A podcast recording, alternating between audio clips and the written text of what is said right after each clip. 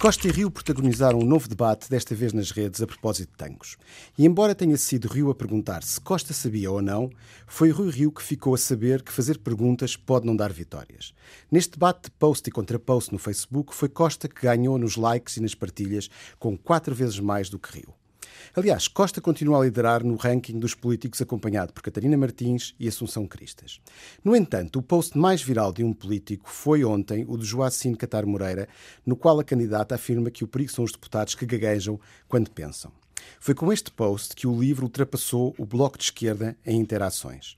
Mas a lista continua a ser liderada pelo PS, com o PSD a subir à segunda posição, perseguido de perto pela Iniciativa Liberal, em quase empate com a CDU e o PAN deixando o LIVRE como o sexto maior partido do dia no Facebook.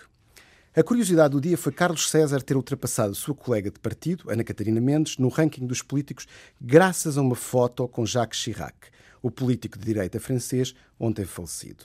Resumindo o dia, a política nas redes tem destas singularidades. Por vezes, é a direita a dar vitórias à esquerda.